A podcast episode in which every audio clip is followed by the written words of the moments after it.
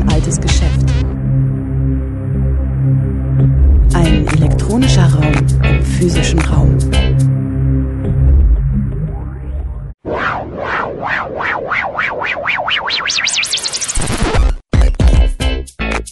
Playback. Willkommen zu O-Ton Playback bei Radio Dreieckland. In den nächsten Ausgaben dieser Sendung strahlen wir Mitschnitte von der Veranstaltungsreihe 50 Jahre und immer noch bissig aus, die das Informationszentrum Dritte Welt IZ3W anlässlich seines Jubiläums im Herbst 2018 veranstaltete. Heute Freiwillige Rückkehr statt Abschiebung, Entwicklungshilfe für Grenzschutz und Rückführung.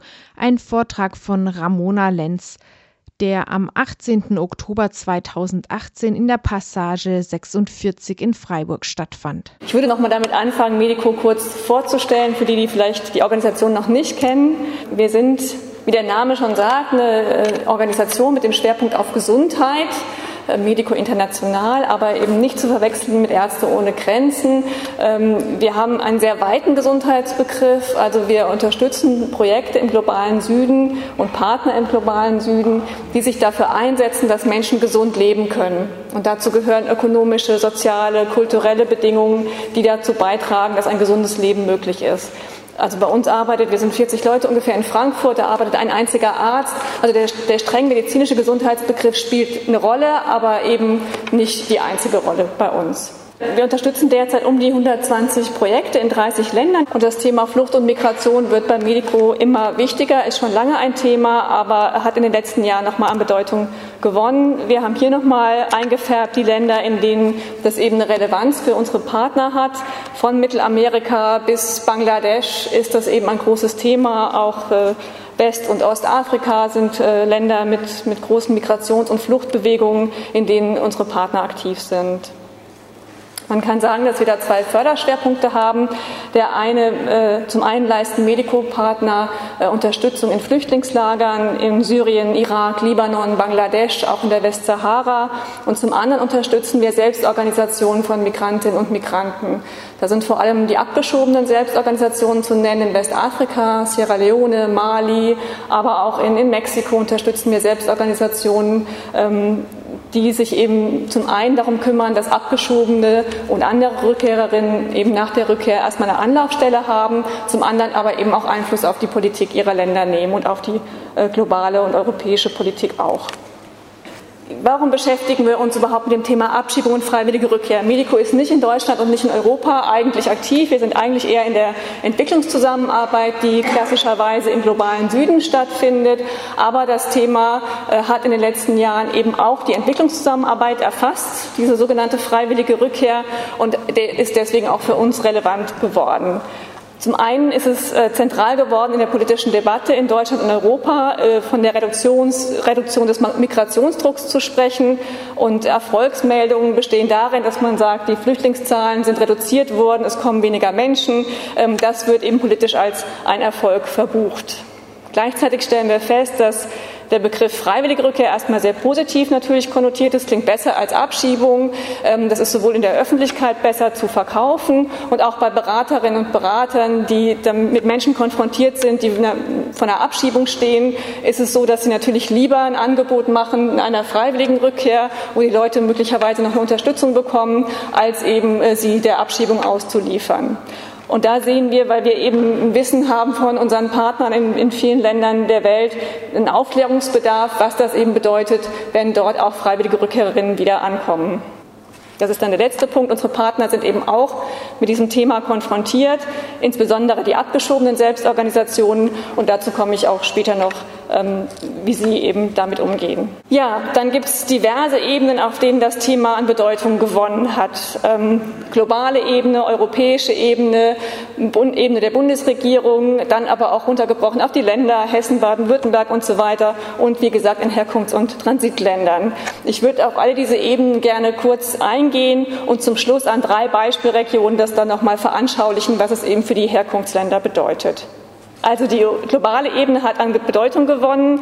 Die internationale Migrationspolitik hat eine neue Dynamik erreicht. Als Meilenstein gilt die New Yorker Erklärung aus dem Jahr 2016, in der die Staatengemeinschaft das Ziel formuliert, einen globalen Pakt zur sicheren, geordneten und legalen Migration zu formulieren. Das klingt alles erstmal positiv. Ähm, der Pakt soll umfassende Prinzipien enthalten für eine verstärkte Kooperation in der internationalen Migrationspolitik und die Rechte von Migrantinnen und Migranten stärken. Wenn man genauer liest, ist darin aber auch eine Stärkung der nationalen Ebene ähm, zu, rauszulesen. Nationalstaaten wird weiter das Recht vorbehalten, abzuschieben.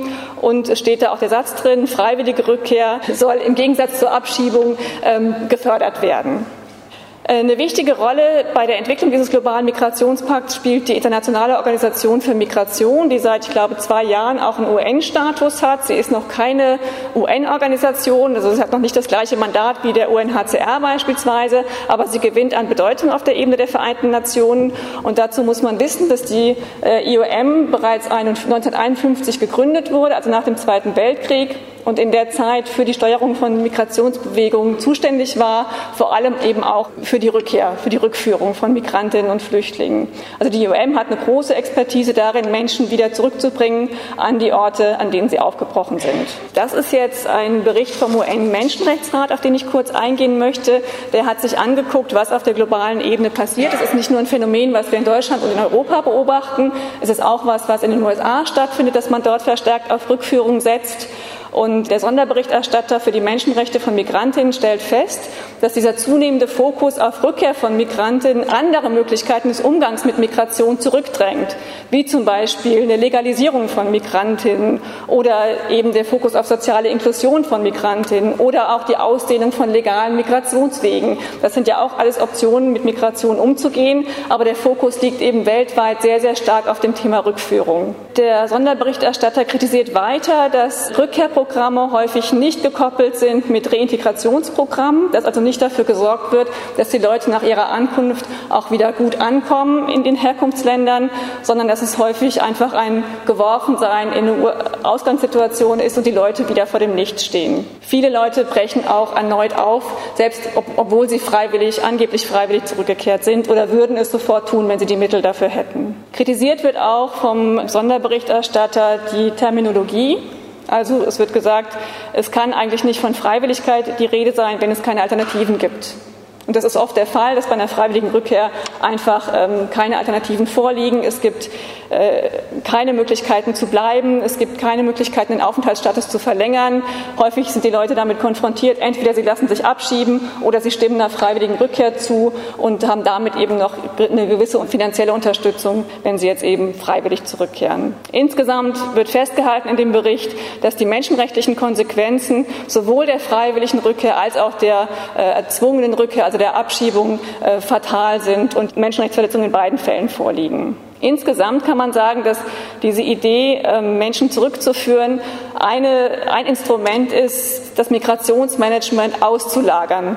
Also indem man Menschen wieder in Herkunfts- und Transitländer zurückbringt, macht man eben diese Länder verantwortlich dafür, mit der Migration umzugehen und entzieht sich eben selber in Europa oder in den USA der Verantwortung für diese Menschen. Dann komme ich äh, von hier aus zur EU-Ebene. Das war also die globale Ebene der Vereinten Nationen und würde jetzt noch mal was sagen zur EU-Ebene. Da gibt es einen Aktionsplan Abschiebung vom Sommer 2015, der sich ausführlich damit beschäftigt, wie man das Abschiebemanagement verbessert und der hält aber auch fest, man sollte freiwillige Rückkehr verstärkt fördern. Das ist der letzte markierte Punkt, was man eben überall lesen kann. Man muss die Abschiebungspraxis optimieren, aber idealerweise fördert man die freiwillige Rückkehr, um eben zu verhindern, dass Menschen gegen ihren Willen abgeschoben werden müssen. Im Einzelnen nicht so zentral. Ein ganz wichtiger Meilenstein war dann der EU-Afrika-Gipfel in Valletta im November 2015.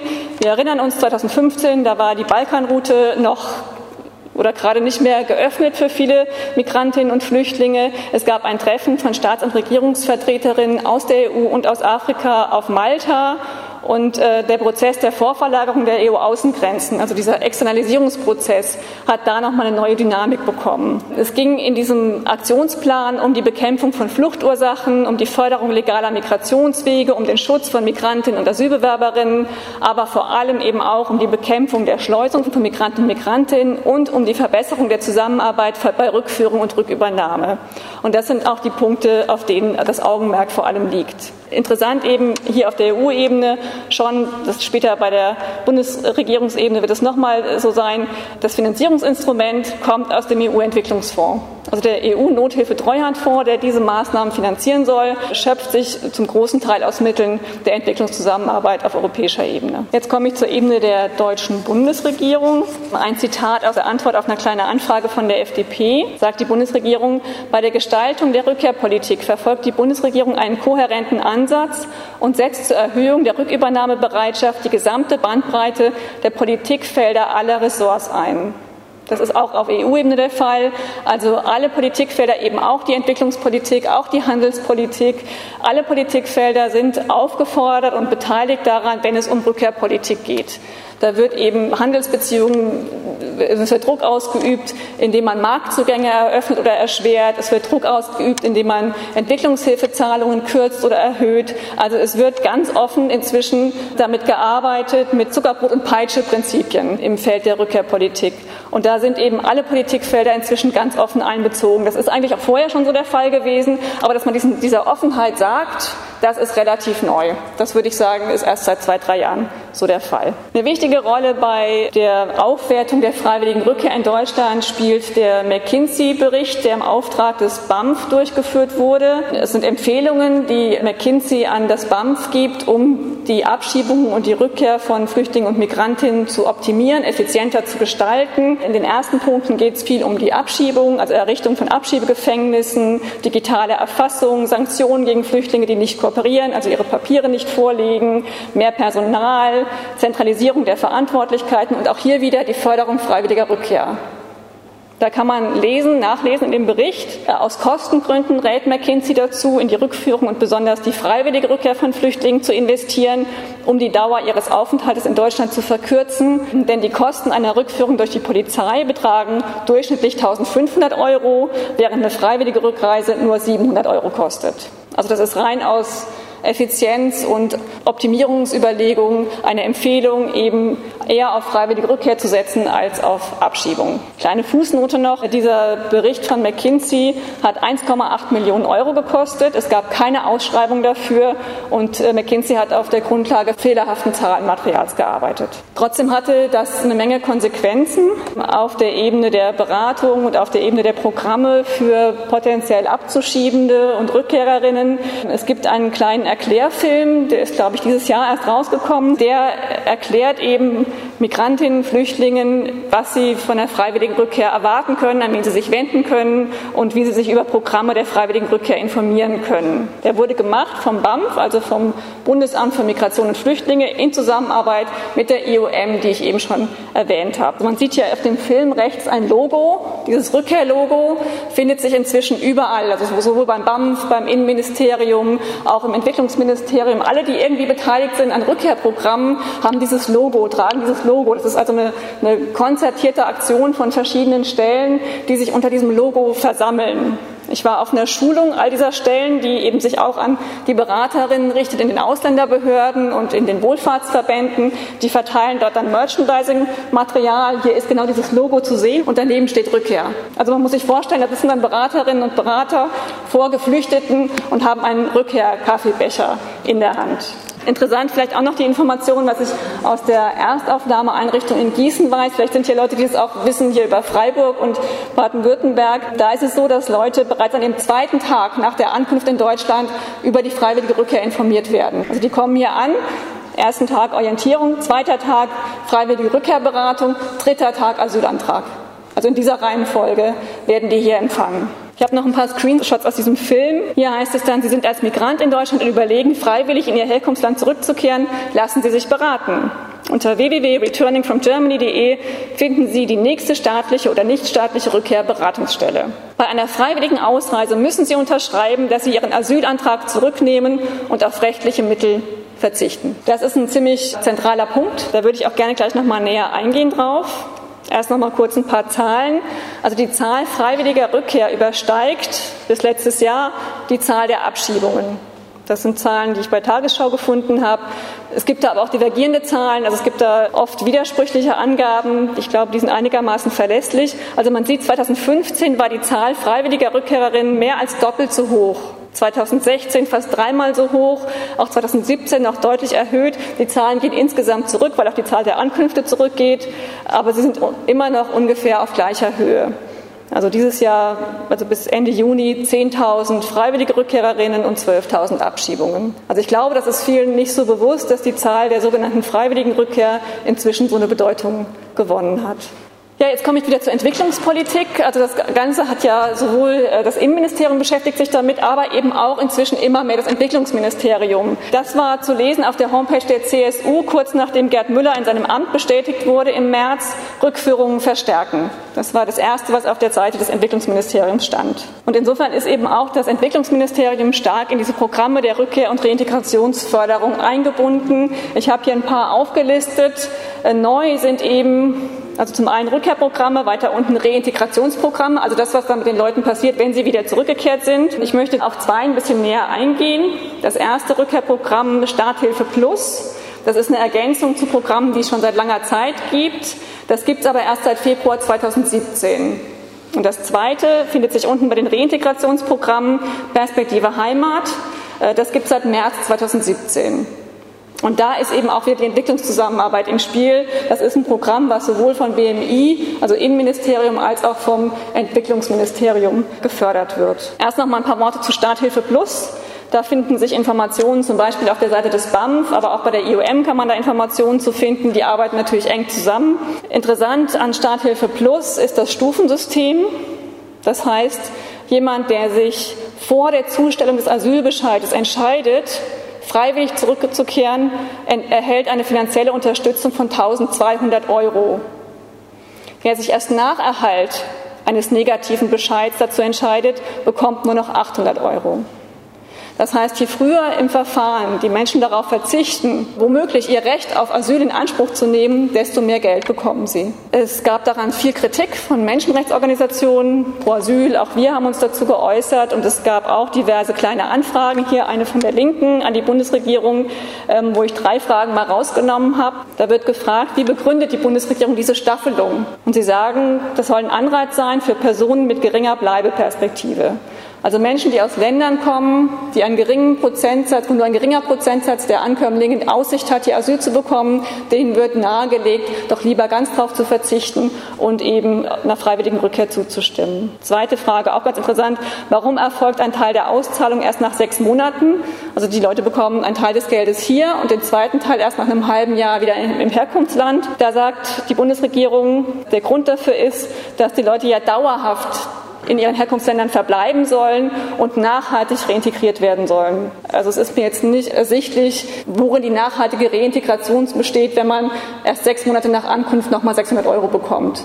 Aber das ist die einzige Antwort, die in dieser kleinen Anfrage auf diese Frage kommt. Dann wirklich die Frage, die auch die Menschenrechte fundamental betreffen. Wie begründet die Bundesregierung die Zahlung von Rückkehrhilfen an Menschen aus Kriegsgebieten? Also wie reagiert die Bundesregierung auf Kritik von Menschenrechtsorganisationen? Schutzsuchende würden dazu angehalten, Menschenrechte gegen Geld einzutauschen. Darauf die Antwort der Bundesregierung.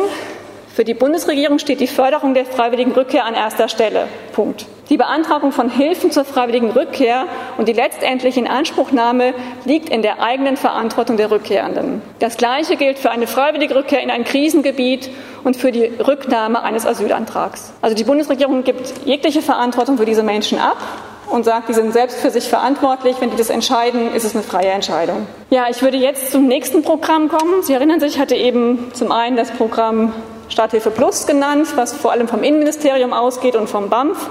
Und das zweite Programm betrifft die Reintegrationsmaßnahmen auch noch mal stärker und wird eben mit Entwicklungshilfegeldern finanziert. Die Homepage sieht so aus, oben das Logo eben des Entwicklungsministeriums. Es nennt sich äh, Perspektive Heimat, zurück mit Zukunft und ist eine gemeinsame Initiative dieser beiden Ministerien. Es gibt inzwischen eine Reihe von Migrationsberatungszentren in wichtigen Herkunftsländern oder Rückkehrförderländern. Hier steht noch geplant drin. Die ersten zehn gibt es im Grunde inzwischen. Da sind Programme angelaufen. Migrationsberatungszentren bedeutet, dass die Leute nach ihrer Rückkehr eine Anlaufstelle haben, die ihnen helfen soll, bei der Reintegration einen Job zu finden. Die sind häufig auch in die lokalen Jobcenter integriert. In Afghanistan, eines der Länder, auf die ich gleich auch nochmal eingehen möchte, ist das nicht möglich. Und äh, das BMZ macht da auch Sicherheitsbedenken geltend und sagt, äh, wir können da eigentlich niemanden abstellen, dort eine Beratung zu machen. Deswegen gibt es dort eine Hotline. Leute können sich also über eine Hotline über ihre Reintegrationsunterstützung informieren. Andere Länder sind in der Prüfung, also Ägypten, ein Folterstaat, die Sahelzone, Pakistan und Gambia. Da wird eben geprüft, ob man da auch Migrationsberatungszentren errichten kann oder eben irgendwie die äh, Reintegration fördern kann. Diese ersten drei Länder, Kosovo, Serbien, Albanien, da gibt es schon länger solche Zentren. Die sind schon relativ gut angelaufen. Da wurde auch bei der Fortbildung, wo ich dann mal war, bei der GITS berichtet, wie erfolgreich das mit dem Kosovo beispielsweise ist. Und es wurde eine Frau interviewt, die eben in den Kosovo zurückgekehrt ist, die super Deutsch sprach und jetzt eben freiwillig zurückgekehrt ist und dort jetzt für ein Schweizer Callcenter arbeitet. Und das wurde als erfolgreiche Reintegrationsmaßnahme präsentiert mit Win-Win auf allen Seiten.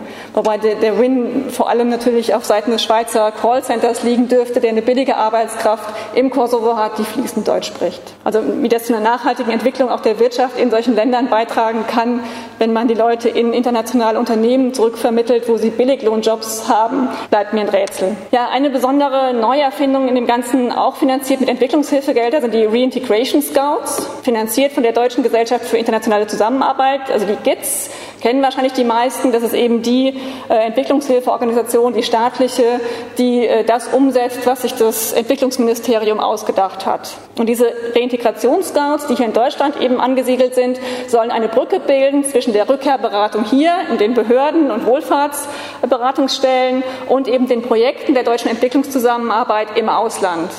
Also Leute, die von hier zurückgeführt werden, sollen beispielsweise in Projekte der GITS vor Ort reintegriert werden. Und diese Reintegration Scouts stellen eben Anlaufstellen hier dar, um das möglichst geschmeidig zu gestalten. Ich habe hier mal kurz was zur Finanzierung aufgeschrieben. Also diese Finanzierung der ganzen Beratungsstruktur hier in Deutschland wird eben aus dem Entwicklungshilfeetat geleistet. Dazu gehören die Websites, die wir gesehen haben, die Kurz das Erklärvideo, diese Reintegrationsscouts, Schulungen für die Berater und Beraterinnen hier in den Ämtern und Behörden, äh, auch äh, Qualifikationsmaßnahmen, auch die Volkshochschulen beispielsweise sind da äh, integriert, Leuten ja eine Berufsqualifikation zu ermöglichen, äh, um eben wieder Einstieg nach der Rückkehr zu erleichtern. Und das alles wird eben mit Entwicklungshilfegeld finanziert, also Geld, was hier in Deutschland ausgegeben wird. Das ist, glaube ich, auch vielen nicht klar, dass ein Großteil der Entwicklungshilfe eben hier äh, in Deutschland bleibt. Das waren 2017 fast 20 Millionen Euro, dieses Jahr ein bisschen weniger. Äh, wie es weitergeht, wird man sehen. Ich weiß nicht, ob Ihnen die ODA-Quote was sagt. Ich erkläre sie kurz. Die Abkürzung steht für äh, Official Development Aid also die staatliche Entwicklungshilfe. Da hat man sich in den 70er Jahren eine Quote vorgenommen, nämlich 0,7 Prozent des Bruttonationaleinkommens sei ein fairer Betrag, den man äh, in der Entwicklungshilfe leisten sollte. Diese ODA-Quote ist von Deutschland in fast 50 Jahren nie erreicht worden, bis auf 2017. Und das auch nur, weil 75 Prozent der Entwicklungshilfegelder für Flüchtlinge hier im Inland ausgegeben wurde. Ja, dann gibt es eben diese Rückkehrberatungsstellen in den Ländern. Ich komme eben aus Frankfurt, deswegen habe ich hier Hessen als Beispiel. So einen Aushang findet man dann zum Beispiel im Regierungspräsidium Darmstadt ihre Chance zur freiwilligen Rückkehr. Afghanistan, Pakistan, Türkei, 1000 Euro zusätzlich, wenn sie sich bis zum 31.12. entscheiden. Ja, also seit März 2017 hat das Land Hessen ein eigenes Rückkehrberatungsangebot, das immer ein bisschen unterschiedlich umgesetzt wird, wer dann konkret die Beratung durchführt. Eine Gemeinsamkeit ist, dass überall eine große Verunsicherung herrscht bei den Flüchtlingen, auch bei ihren Unterstützerinnen. Die wissen nicht so genau, wie geht man damit um. Die Leute bekommen eine Einladung zu einer Rückkehrberatung. Die kann zu jedem Zeitpunkt kommen. Manchmal kommt sie auch mehrmals. Also zwischen dem Asylgesuch einem positiven und einem negativen Bescheid. Also es ist relativ beliebig und unterschiedlich, wann eben diese Einladung kommt. Die Leute sind meistens irritiert, äh, verwirrt. Sie wollen ja nicht zurück. Also sie haben ja gerade einen Asylantrag gestellt. Jetzt kommt diese Einladung. Was heißt das? Ja, die staatlichen Stellen haben eben inzwischen äh, einen Großteil der Rückkehrberatung auch übernommen. Und anders als die Wohlfahrtsverbände beraten sie eben explizit nicht ergebnisoffen, sondern für Ausreisepflichtige oder Personen mit vermeintlich schlechter Bleibeperspektive geht die Beratung schon eindeutig in der, zu einer Zustimmung zu einer freiwilligen Rückkehr. Was mir jemand von der Frankfurter Beratungsstelle noch gesagt hat, dass sie feststellen, dass seit einem Jahr ungefähr immer weniger Menschen zu ihnen geschickt werden. Also sie hat den Eindruck, dass äh, die staatlichen Stellen die Rückkehrberatung lieber selber übernimmt und die Leute eben nicht mehr zu den Wohlfahrtsverbänden schickt, die eine unabhängige Beratung gewährleisten würden. Ja, das hat das Afghan Refugees Movement über Facebook verbreitet, geht nicht zu diesen Terminen. Also wenn die Leute eben diese Anschreiben bekommen, da ist eben jetzt eins abgedruckt. Also sehr geehrter Herr sowieso, ähm, Sie haben ein laufendes Asylverfahren und werden eben eingeladen, zu einer freiwilligen Rückkehrberatung zu kommen. Und die warnen eben davor, zu so einem Termin zu gehen. Muss man nicht tun, aber es gab eben in Marburg einen Fall, dass jemand bei einer freiwilligen Rückkehrberatung war und aus der Beratungsstelle abgeschoben wurde. Das kann immer passieren, wenn man überhaupt diese Behörden aufsucht und die feststellen, dass sie irgendwas übersehen haben und jetzt doch gute Gründe haben, die Person abzuschieben. Also es hing jetzt nicht mit der freiwilligen Rückkehrberatung zusammen, aber es gab eben diesen Fall, dass jemand eingeladen wurde und direkt abgeschoben wurde. Und deswegen hat das großen, große Angst und großen Schrecken verbreitet, gerade bei den Afghanen. Und sie haben eben gewarnt davor, diese Beratungsstellen aufzusuchen. Das hatte ich eigentlich schon gesagt. Also die Rückkehrprogramme des BMZ richten sich eben dann anders als die Programme des BMI eben auch auf die Reintegration. Die versuchen eben diese Brücke herzustellen zwischen der Beratung hier und dann der Reintegration in Herkunftsländern. Es gibt da bislang zehn aktive Länder, die teilweise wirklich dann Anlaufstellen auch haben, Migrationsberatungszentren, teilweise nur eine Hotline wie in Afghanistan. Ähm, sie beraten dort aber auch Migrationswillige. Also angeblich geht es auch darum, Menschen, die aus diesen zehn Ländern nach Europa, nach Deutschland kommen wollen, zu beraten. Sie versuchen auch für die Lokalbevölkerung die Beschäftigungsmöglichkeiten zu verbessern. Also es richtet sich nicht nur an die Rückkehrerinnen, sondern an die gesamte Bevölkerung. Zur Auswahl der Länder für das Programm nochmal. Also es ist zum einen der Balkan, Nord- und Westafrika und Zentralasien und Nahost. Also die Länder, aus denen eben viele Flüchtlinge, Migrantinnen hierher kommen. Das heißt, es ist vor allem orientiert an Interessen Deutschlands, Flüchtlinge und Migrantinnen wieder loszuwerden und sehr viel weniger an den Interessen von Herkunfts- und Transitgesellschaften oder gar an den Interessen von Migrantinnen und Migranten selbst. Wir haben mal diese Zahl zusammengetragen, dass 86,5 Prozent der freiwilligen Rückkehr bislang eben keinen Job gefunden haben.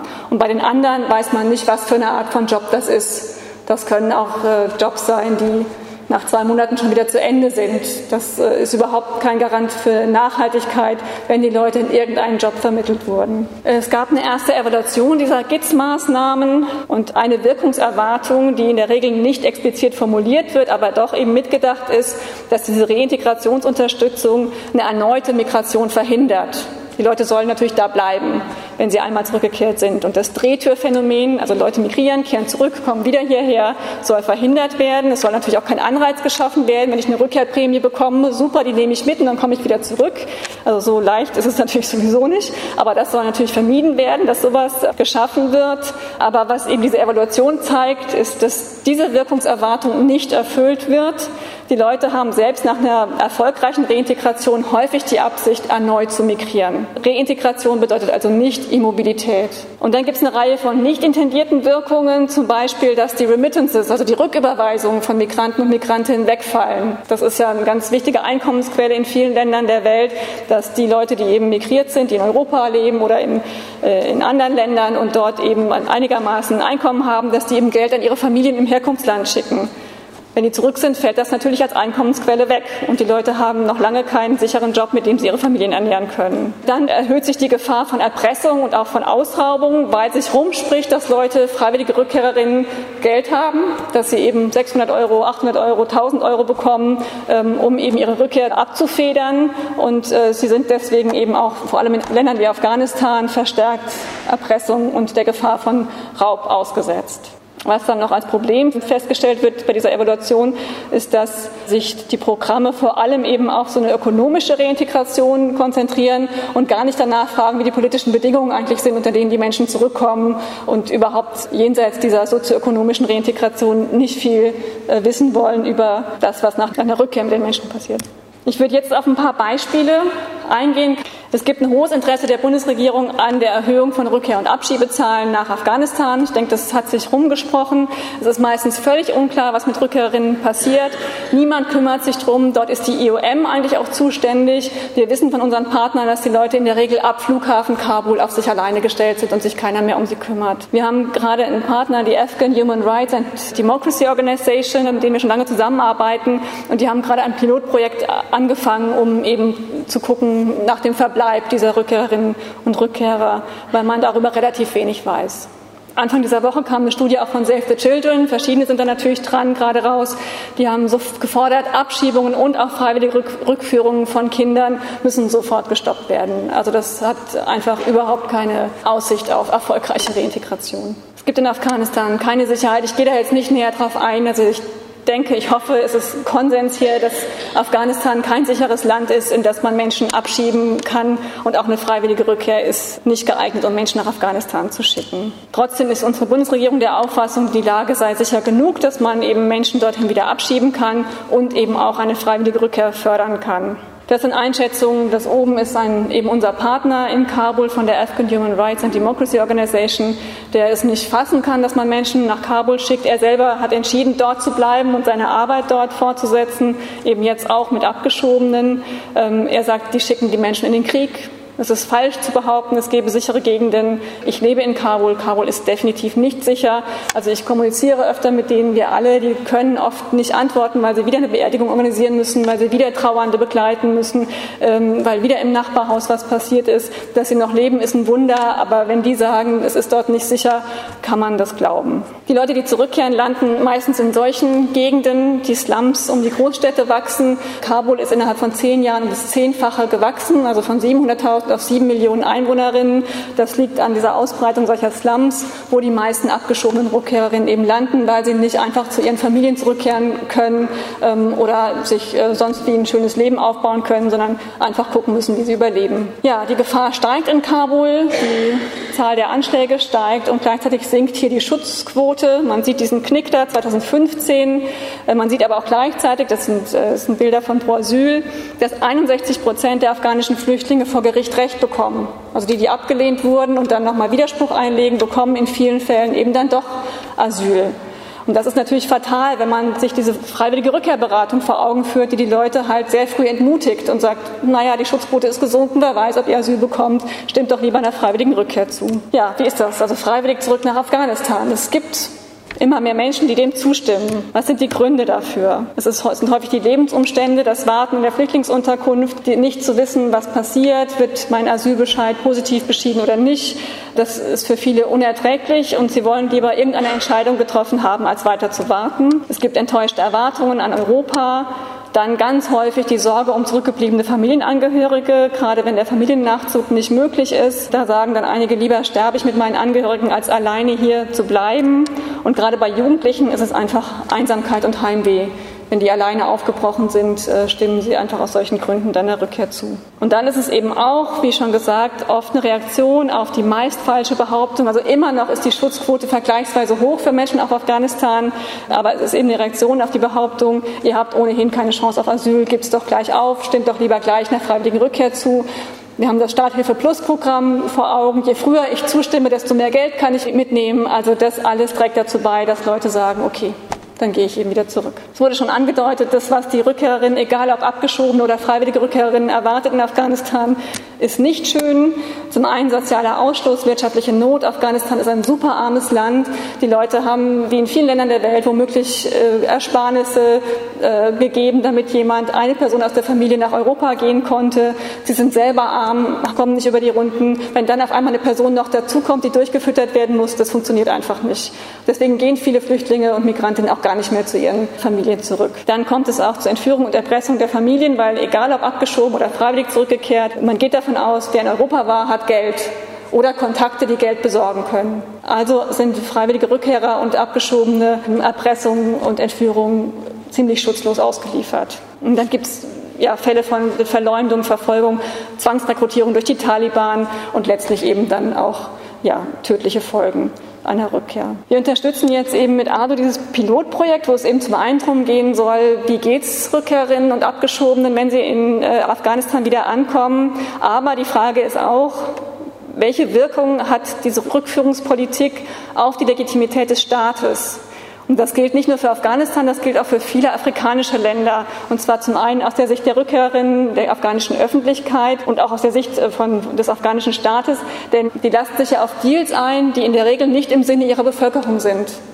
Das trifft eben auch auf viele afrikanische Länder zu, dass man dort zustimmt, einem Rückübernahmeabkommen, dass man zustimmt, Leute wieder zurückzunehmen, die gar nicht zurück wollen ähm, und damit eben nicht die Interessen der eigenen Bevölkerung vertritt, sondern eben sich von internationalen Überlegungen und äh, Erpressungsversuchen, also wir kürzen Entwicklungshilfe oder schließen Handelsmarktzugänge, wenn ihr nicht kooperiert, ähm, dass man sich davon unter Druck setzen lässt.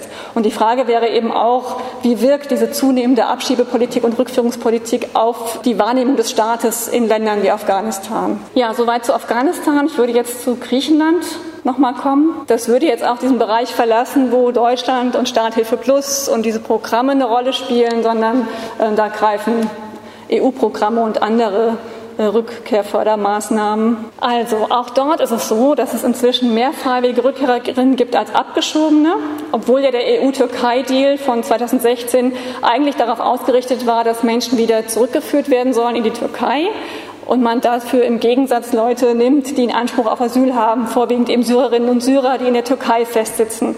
Das klappt alles hinten und vorne nicht. Auch das Hotspot-System, also Leute, die nach März 2016 angekommen sind, konnten ja nicht mehr einfach weiterreisen aufs Festland, sondern sitzen teilweise bis heute auf diesen griechischen Inseln fest und kommen nicht vor und nicht zurück. Also dieser ganze EU-Türkei-Deal ist nicht aufgegangen. Also er ist insofern aufgegangen, dass die Leute in Griechenland und der Türkei festsitzen. Sie kommen nicht mehr weiter. Aber mit den Menschen passieren einfach nur entwürdigende und furchtbare Dinge. Und gleichzeitig kommen nach wie vor wieder Boote an. Jetzt gerade auch, wo die Route übers zentrale Mittelmeer nahezu geschlossen ist oder sehr, sehr, sehr gefährlich geworden ist, kommen wieder mehr Leute über die Ägäis ähm, und landen auch wieder erstmal auf den Inseln und die Unterbringung ist nicht gewährleistet. Ich war auf Lesbos mehrmals in dem Lager Moria. Das kennen vielleicht auch welche von Ihnen. Ähm, also ein, ein ganz furchtbarer Zustand, ausgelegt auf 2000 Flüchtlinge, ist es inzwischen wieder überfüllt mit bis zu 10.000 Menschen, die da rundherum äh, auf dem Boden in Campingzelten wohnen. Ähm, also der Zustand in diesen Lagern ist katastrophal. Nun gibt es eben seit Juni 2016 auch dort eine Förderung der freiwilligen Rückkehr, durchgeführt von der IOM, zu 75 Prozent von der EU finanziert. Und zwischen Juni 2016 und April 2018 sind 10.000 Menschen freiwillig zurückgekehrt. Nach, die meisten nach Pakistan, aber auch Irak, Afghanistan, Georgien und Algerien. Das sind die Hauptrückkehrländer. Das heißt, es wurden insgesamt fast fünfmal so viele Menschen über diese freiwillige Rückkehr zurückgeschickt als über eine Abschiebung. Wie läuft so eine freiwillige Rückkehr ab? Also man kann dort in fast allen Fällen sagen, die Menschen stimmen aus Verzweiflung über diese absolut desolate Lage in den Flüchtlingslagern auf den Inseln dieser freiwilligen Rückkehr zu oder eben nach einer Ablehnung, die in der Regel zu einer Abschiebung in die Türkei führt. Und keiner möchte in die Türkei abgeschoben werden, weil das ist noch schlimmer. Da werden die Leute erstmal inhaftiert, haben keinen Zugang zu einem Rechtsbeistand. Also das möchte niemand und nur ein Prozent der Widersprüche ist überhaupt erfolgreich. Also die Leute sind entweder schon so zermürbt oder sie haben eine Ablehnung bekommen und stimmen dann eben einer freiwilligen Rückkehr zu. Sie bekommen dann von der IOM zwischen 500 und 1000 Euro. In Pakistan müssen sie das Geld direkt nach der Ankunft wieder abgeben, um nicht inhaftiert zu werden. Also die Beamten wissen da, die Leute kommen mit Geld zurück und nehmen das halt irgendeine Gebühr oder irgendeinen Freikauf eben, damit man sie nicht direkt wieder inhaftiert. In Griechenland ist es so, in dem Moment, wo ich ein Papier der IOM unterschreibe, dass ich freiwillig zurückkehre, werde ich inhaftiert und sitze so lange fest, bis die Rückführung stattfindet. Und das kann Monate dauern, weil die so lange warten, bis sie genug Leute zusammen haben, dass sich ein Charterflieger lohnt. Manche werden erst auf, dem, auf den Inseln inhaftiert, dann auf dem Festland inhaftiert, sechs Monate, acht Monate, zehn Monate. Keiner sagt ihnen, wie lange es dauert. Es ist unklar. In vielen Fällen von Menschen aus Pakistan passiert es, dass Pakistan nicht zustimmt, die Leute zurückzunehmen. Dann sitzen die endlos in Haft. Sie haben unterschrieben, sie wollen freiwillig zurückkehren, aber ihr Herkunftsland nimmt sie nicht mehr auf also bleiben sie in Haft. In der New Arab, dieser Zeitung, war das Beispiel eines Bangladeschi aus Pakistan, der elf Jahre in Italien gelebt hat Dann ist er zurückgegangen nach Pakistan, um Familie zu besuchen und hat versäumt, sein Visum zu verlängern für Italien. Daraufhin kam er nicht mehr zurück und ist eben die Fluchtroute, eine der gefährlichsten der Welt, wieder nach, bis nach Lesbos zurückgegangen, äh, wurde dort festgesetzt, kam natürlich nicht weiter, hat dann aus Verzweiflung der freiwilligen Rückkehr zugestimmt, aber Pakistan sagt, er ist ja kein pakistanischer Staatsbürger, er ist ja aus Bangladesch, obwohl er, seine Eltern sind schon nach Pakistan emigriert. Er hat elf Jahre in Italien gelebt. Er hat keinen Ort mehr. Also er hat nur noch Lesbos und ja, die Haftanstalt auf Lesbos, in der er warten muss, bis irgendjemand über sein Schicksal entscheidet.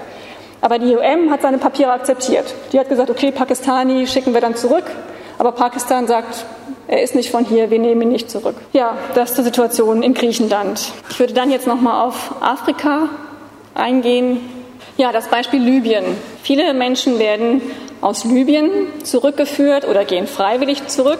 Das hat damit zu tun, dass Ende letzten Jahres Bilder über Sklavenmärkte in Libyen publik wurden und auf einmal alle aktiv geworden sind.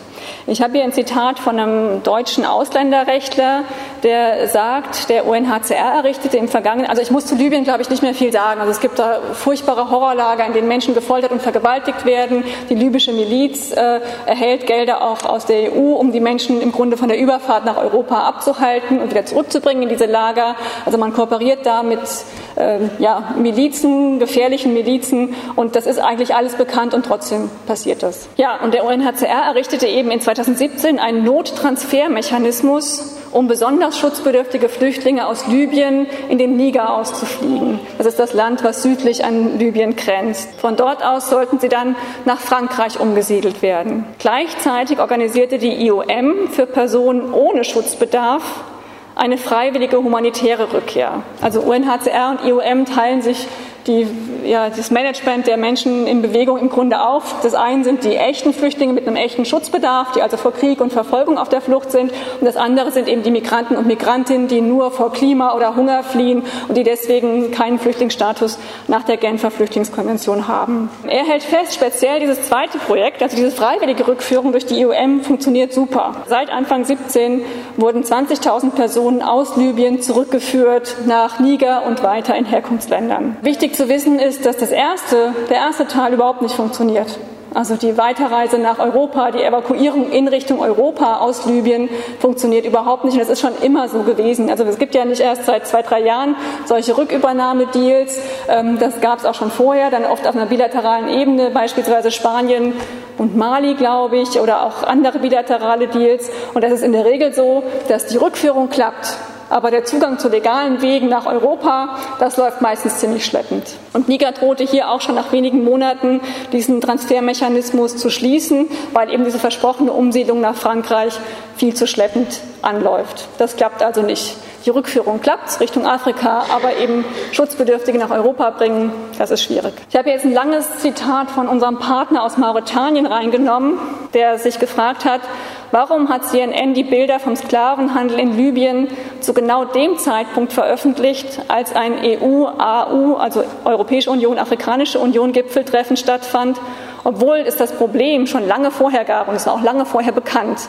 Aber Ende 2017 sind eben Bilder vom Sklavenhandel in Libyen über CNN verbreitet worden und auf einmal sind alle aktiv geworden. Er sagt, die afrikanischen Regierungen hätten die Gelegenheit nutzen müssen und sagen müssen, ja, wie kann Italien, wie kann die Europäische Union Verträge mit libyschen Milizen schließen, die sowas tut? Wie könnt, also man saß ja zusammen, die saßen ja zusammen, die Regierungschefs von Europa und äh, Afrika. Man hätte also jetzt die EU konfrontieren können damit. Was sollen all die Maßnahmen und Verträge, all die Abkommen zur Migrationskontrolle, wenn sie zu sowas führen? Wenn es dazu führt, dass Menschen verschwinden, dass es Sklaverei gibt, dass Menschen sterben. Wie könnt ihr sowas zulassen? Wie könnt ihr solche Deals eingehen?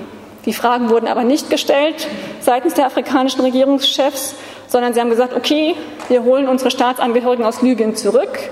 Sie haben damit aber eine tatsächliche freiwillige Rückkehr gemeint und die EU, so sagt er, hat die Gelegenheit genutzt, auch unfreiwillige Rückkehr Richtung Afrika zu befördern. Und dafür hat sich die IOM der Vereinten Nationen hergegeben, wie er sagt. Also die setzt eben diese Rückführung Richtung Afrika um. Und diese Rückführungen sind, klar, die Leute wollen aus der Hölle in Libyen weg, aber die wollen nicht zurück in ihre Herkunftsländer, weil die kommen ja aus Not und Elend und die wollen woanders hin, die wollen ein neues Leben äh, anfangen, sie wollen ein Auskommen haben und sie stimmen dieser Rückführung zu, weil sie keine Wahl haben, wenn sie überleben wollen. Hier ist noch ein Zitat von einem anderen Partner aus Mali, der selber mal vor 20 Jahren aus Frankreich abgeschoben wurde und dann eine abgeschobenen Selbstorganisation gegründet hat, äh, die eben jetzt eine erste Anlaufstelle ist für Rückkehrerinnen und Abgeschobene. Und er sagt, es gibt eine kleine Gruppe von Menschen, die wirklich zurückkehren möchten. Ich nenne das gewünschte freiwillige Rückkehr. Die Menschen sind vielleicht in einer schwierigen Situation und für die kann es ein Segen sein, wenn sie unterstützt werden. Da geht es oft um alte Menschen, kranke Menschen, die eben nach Hause wollen oder die andere Gründe haben, eben zurückzukehren. Aber wir beobachten bei der AMÖ in Mali, dass bei einem Großteil der vermeintlich freiwilligen Rückführungen nicht von Freiwilligkeit besprochen werden kann. Die Menschen werden teilweise sogar belogen und erpresst, damit sie zurückgehen. Darin liegt eine große Gefahr. Man kann von freiwilliger Rückkehr nur dann sprechen, wenn keine Sensibilisierung und keine Aufklärungskampagne gemacht wird, denn das kommt manchmal einer Gehirnwäsche gleich. Wenn also die Leute eine echte freie Entscheidung treffen, und zwar von sich aus. Tatsächlich wird den Leuten aber erzählt, es gebe Reintegrationsmaßnahmen nach ihrer Rückkehr und es wird ihnen vorgegaukelt, dass sie über längere Zeit Unterstützung bekommen. Das ist aber nicht der Fall. Sie haben daher ein Programm aufgelegt, speziell für sogenannte freiwillige Rückkehrerinnen, Menschen, die von diesen Versprechungen der freiwilligen Rückkehr enttäuscht sind und die eben jetzt besonders stark unter der Rückkehr leiden. Einige zerbrechen daran, sagt er, und tragen psychosoziale Schäden davon. Unsere Motivation ist, den Fall ins Nichts aufzufangen, den eine Rückkehr für viele bedeutet. Seiner Einschätzung nach würden 95 Prozent sofort wieder migrieren, wenn sie könnten. Es fehlen ihnen jedoch einfach die Mittel. Viele haben ihre Leben woanders aufgebaut, sie haben dort ihre Bezüge, aber keine Kontakte mehr in Mali. Ja, also der Sahel, die Sahelzone, Libyen, Niger ist überhaupt sehr stark im Fokus äh, Europas. Und es geht dort in erster Linie um die Schließung der wichtigsten verbliebenen Migrationsroute aus Afrika Richtung Nordafrika und dann eben nach Europa.